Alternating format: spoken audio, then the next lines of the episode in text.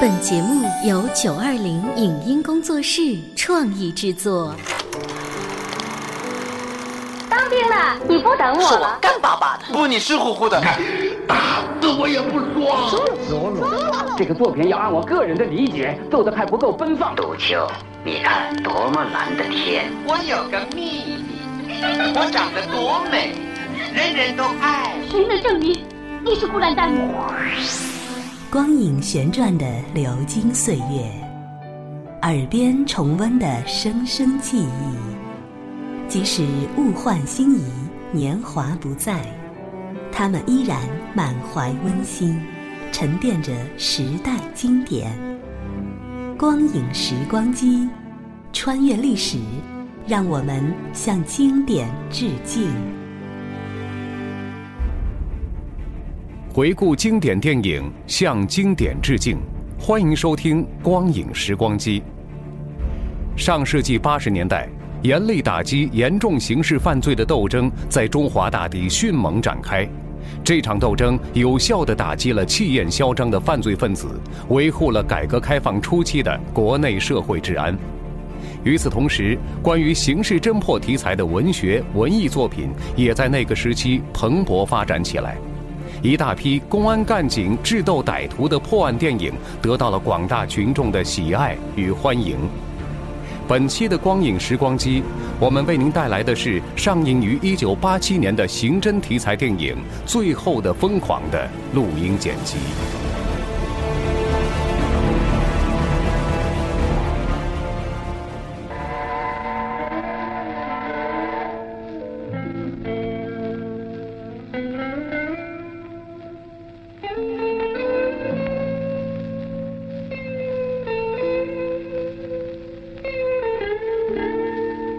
各位听众，您现在听到的这舒缓的音乐，似乎同紧张的片名不太般配。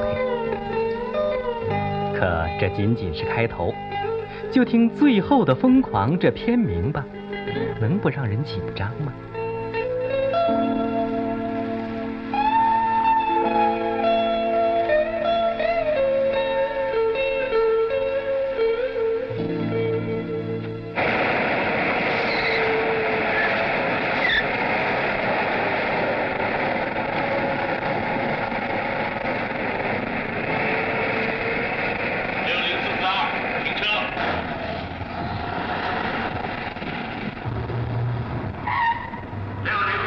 这是一辆警车，正紧追着一辆白色的出租车疾驶而来。在警车里，何磊开着车，老郑手拿话筒坐在了旁边。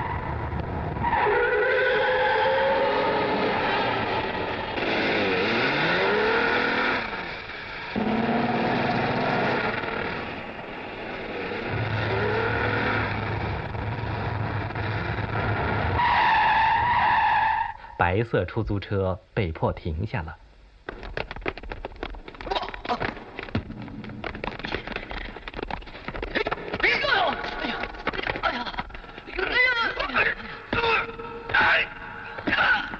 虽然里边的两个流氓还想逃走，可他们哪里是何磊和老郑的对手？最后还是束手就擒了。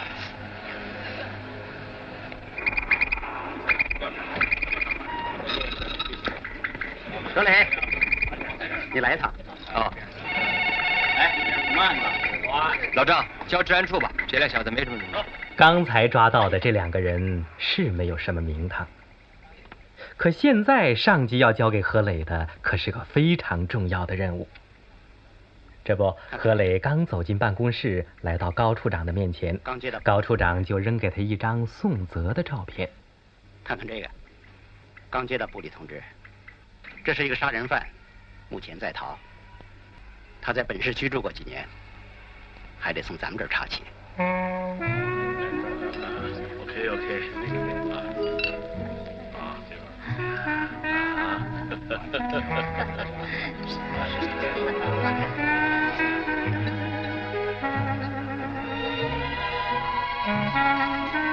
我就来个三 P，哦，thank you 谢谢。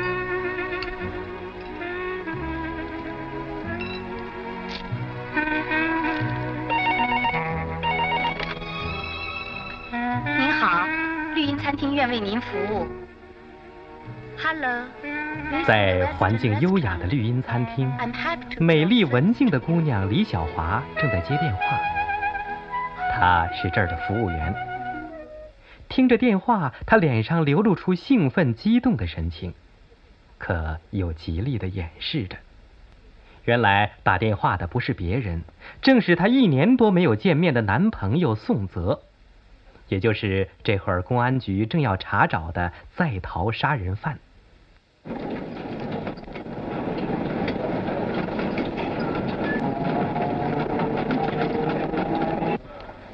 哎，这个，在闹市区的报刊亭里，宋泽要了一份杂志，可他并没有看，而是在不时的顾盼着四周。很明显，他是在等人。这时，大家看到了刚才接过电话的那个服务员李小华从人群中走来。他们警觉的没有讲话。宋泽在注视着李小华走去的方向。宋泽在市区露了面儿，何磊他们也开始行动了。现在，何磊和老郑正坐在一辆行驶着的警车里。宋泽，三十三岁，幼年丧母，由其父养大。六九年入伍，在某侦察大队服役，因持枪威胁指导员被开除军籍，后在本市建工局工作。去年二月，宋父与邻居发生口角，以致被打。宋得知后，与邻居李某扭打，并将李某打成重伤致死。该犯凶狠多疑，昨天在黑龙江上河林场拒捕时杀害一名武警，可能持有手枪，极可能潜入本市。各小组必须提高警惕。何磊明白。你早就知道了，好啊，瞒着我，我正要告诉你呢。滑头。哎，小何，这罪犯和你的身世经历差不多，母亲去世早，父亲养大，也当过侦察兵啊。哎，可性质不一样。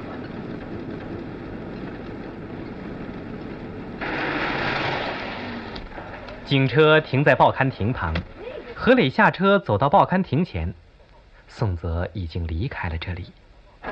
呃。退休生活好，家庭医生好有，买一本吗？不要不要。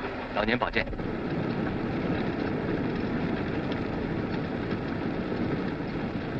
还搞点养生之道，给老爷子寄去。每月都寄啊？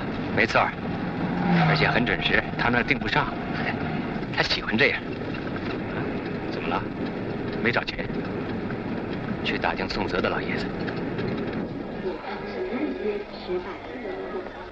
在商店里，李小华站在镶着镜子的方柱前，等待着宋泽。当宋泽来到他面前的时候，李小华深情地望着他。到秋林公司去，这人太少。不要看我，你在前面走。哎，买点吃的。有人知道我们的关系吗？没有。你们单位呢？也没有。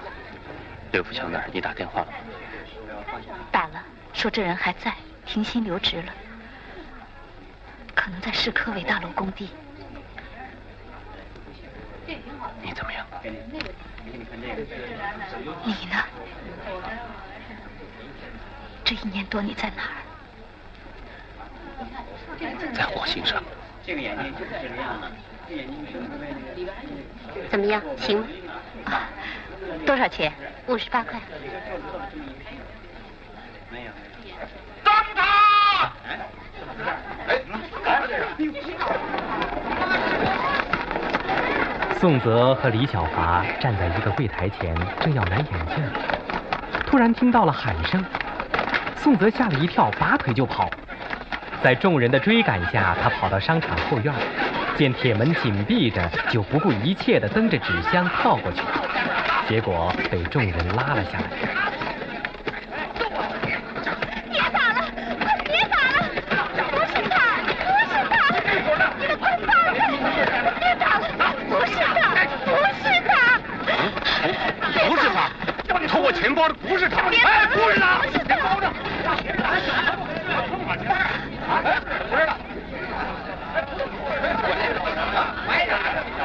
哎，我说你没事吧？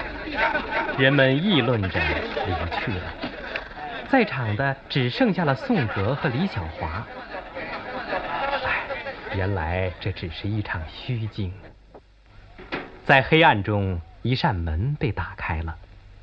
何磊、老郑、小王来到一间地下室，这里有个临时搭起来的布景，周围架着摄像机和照明灯，几个男女演员正惊慌地整理着衣服。你们是干什么的？警察。你们在干什么？看电视。电视里演什么呢？嗯，马拉松啊。马拉松好看吗？呃，不错。从哪儿起跑的？路过什么地方？谁跑在最前头？嗯，我们没看见头。为什么是热的？拍点广告，老实点。不是说看电视吗？拍累了，看会儿电视。拍什么广告？我问你，拍什么广告？睡衣。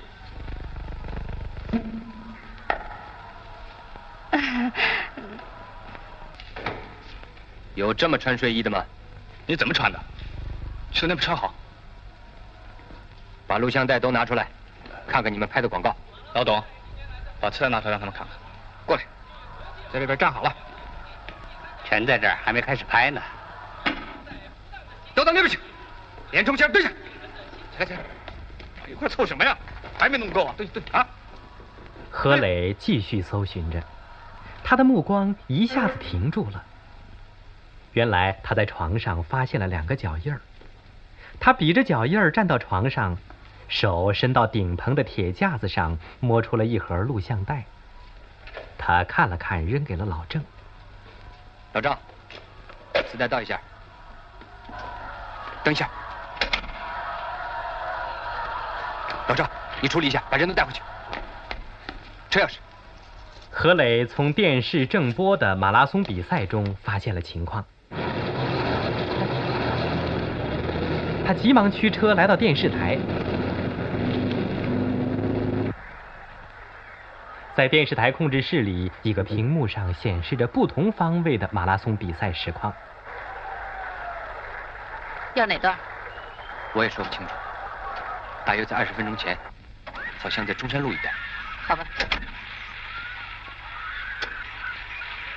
就这儿，能不能处理一下，把这个男的脸放大？当然可以。宋泽的照片被放大了，一张张通缉令已经迅速印好分发下去，武警战士都已经迅速的做好了出击准备。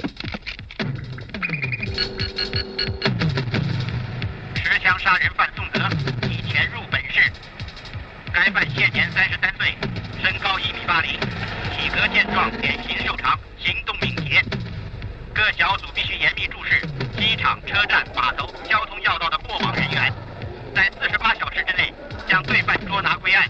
如遇抵抗，可将其击毙。为了迅速找到宋泽的行踪，公安局的老郑来到了大楼工地上，现在正和过去就认识宋泽的包工头刘福祥并肩走着。工程下来，你能进多少？赚不了什么，千百块钱吧。没实话，现在谁不知道，玩龙玩虎不如你们玩泥玩土，下多大苦呢？对不对？唉，现在的人呢又不好带，得罪了一个就不定串到谁那儿去了。说正经的，我知道你过去认识他，他要是来了，你放心走好。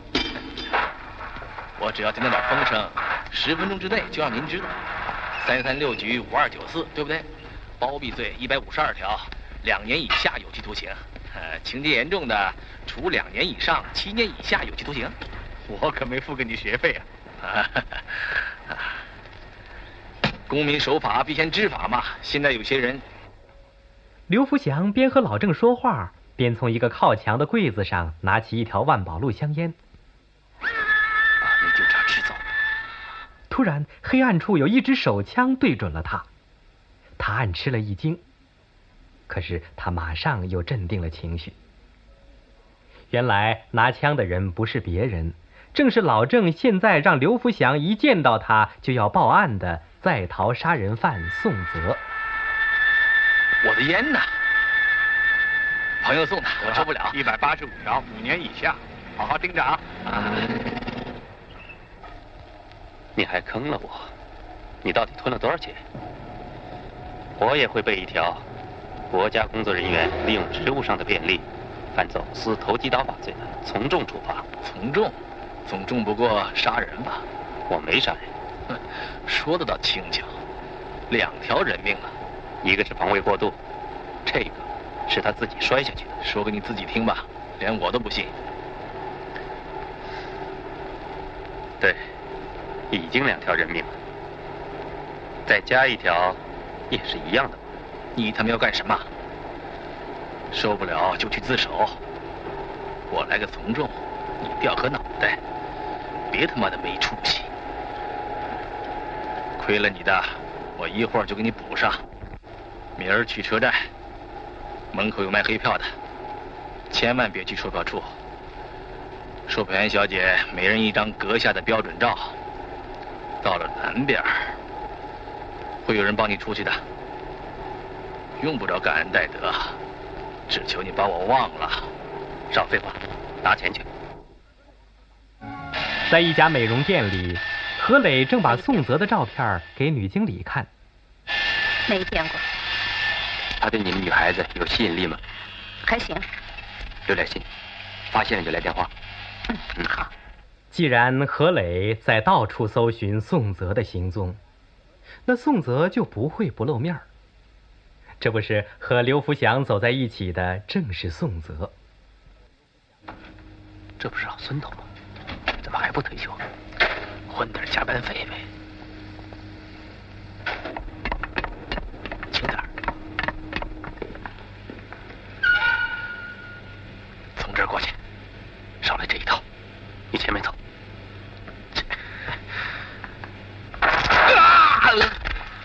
啊！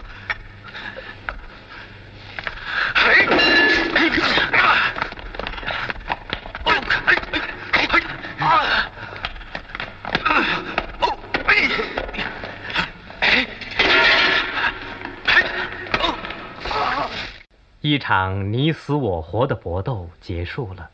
本来刘福祥是想让宋泽在电网前送命，可没想到在这儿送命的倒是他自己。当然，他是不想去接近电网，可宋泽用灭火器逼他去，他能逃脱得了吗？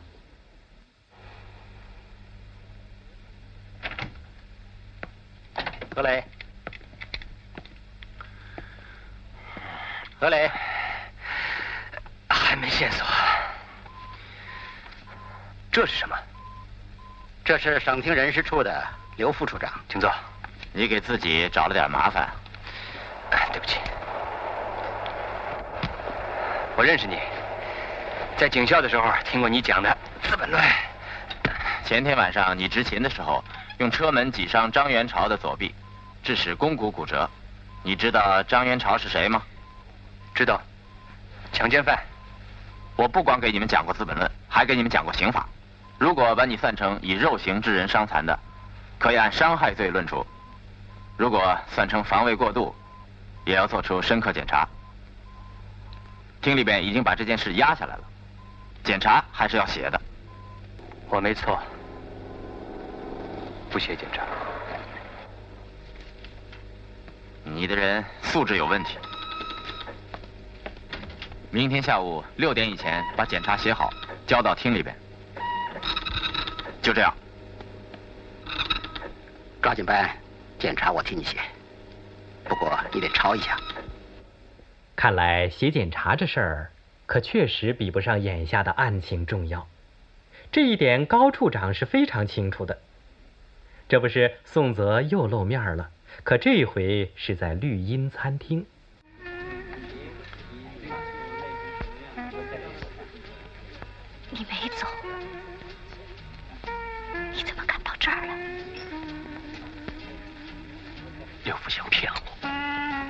别这样，先吃点东西吧。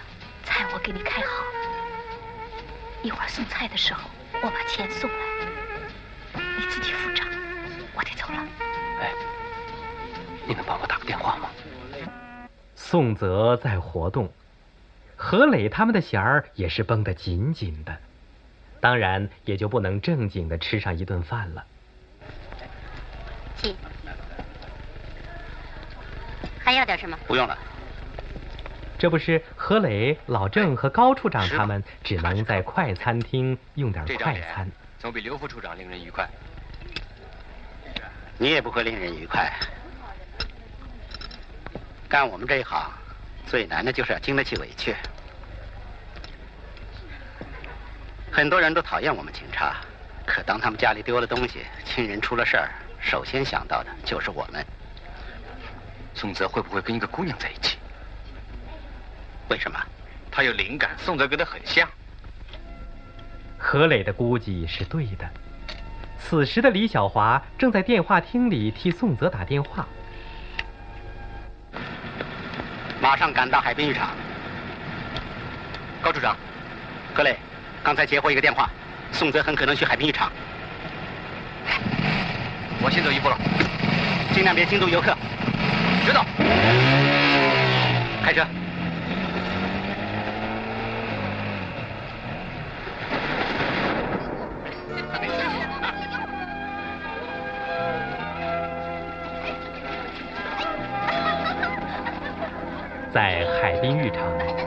映入人们眼帘的是平静的海浪和金色的沙滩。人们正在海水里和沙滩上尽情的玩着。突然，一辆警用摩托车来到这里。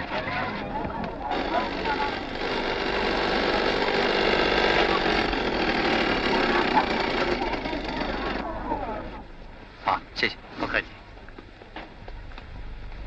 现在何磊已经登上了塔楼，正用望远镜向远方观察着。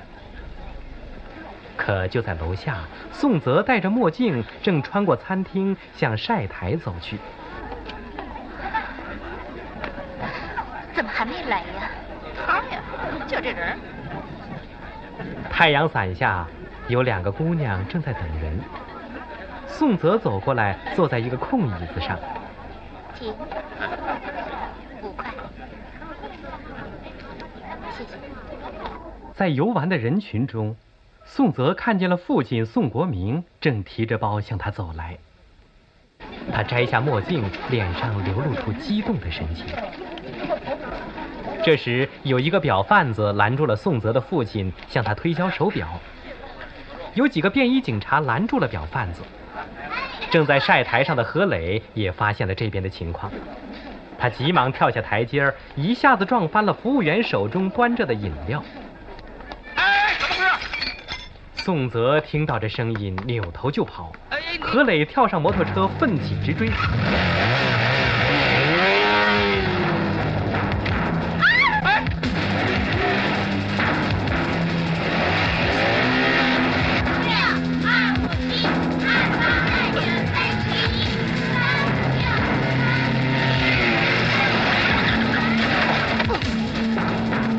磊为了避开在路口玩的几个女孩，连人带车一块儿摔倒在地上。宋泽也就趁机逃进了一幢居民楼。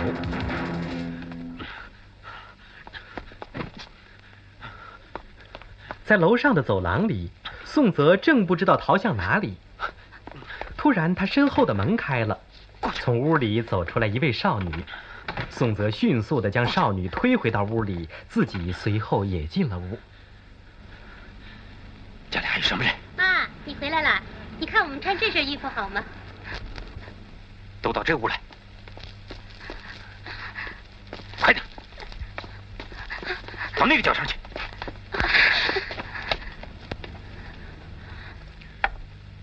把刀子拿出来，放桌上。你到楼下去，你们俩坐下，看看有没有生人。给你一分钟时间，不许报案。他们俩可在这儿呢。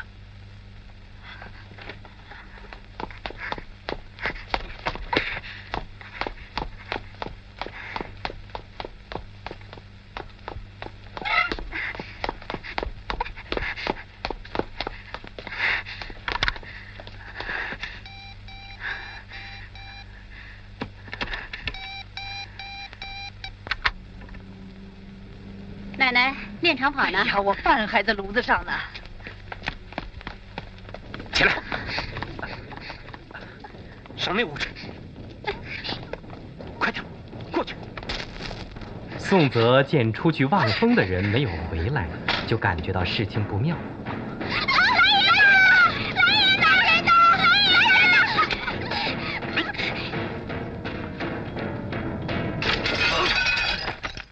他将屋里的姐妹俩打倒，从窗子逃走了。可他只能是暂时逃走，何磊是不会放过他的。这不是现在何磊正在寻找新的突破口呢？你好，你是宋国明吗？请你到第三海水浴场去一下，马上就去，有人要见你。处长，那两个姑娘已经脱离了危险，医生诊断严重脑震荡。再方便录音。你好，请叫石门街三十五号宋国明接电话。谢谢。你好，你是宋国明吗？请你到第三海水浴场去一下。你好，这个称呼我们一般不用，只有服务行业的人，比如大饭店、宾馆、商场、交通等单位受过职业训练的人才这么说。听声音。他普通话很标准。刚才技术处老周说，这个女人的年龄大概在三十岁以下。听声音，这是个文静的姑娘。宋泽在本市的全部行踪，他可能都清楚。何磊和高处长的分析是非常正确的。现在，李小华正同宋泽一起走进一所公寓，把灯关上。他们二人进屋以后，坐在沙发上。李小华从挎包里拿出食品和饮料。宋泽突然激动的抓住了他的手：“你别这样！刚才我看到好多救火车，不知去哪儿。我还以为你……我没事儿。你走了以后，我把那小子吓跑了。这种人比警察还坏。”哎我怎么不知道你还有个姐姐？是我姨的孩子，他们两口子出差了。你常来这儿吗？有时候替他们看看房子。邻居认识你吗？一个也不认识，这是商品住宅，互相都不认识。我早就想跟你说句话，去自首吧，现在还来得及。这样下去你会撑不住的。再说。你也跑不了，跑到哪儿都会找到你。李小华还在说着，可是听他说话的人早已经睡着了。宋泽手里的啤酒洒落在地上。这里是光影时光机，稍后欢迎您继续收听。以上节目由九二零影音工作室创意制作，感谢您的收听。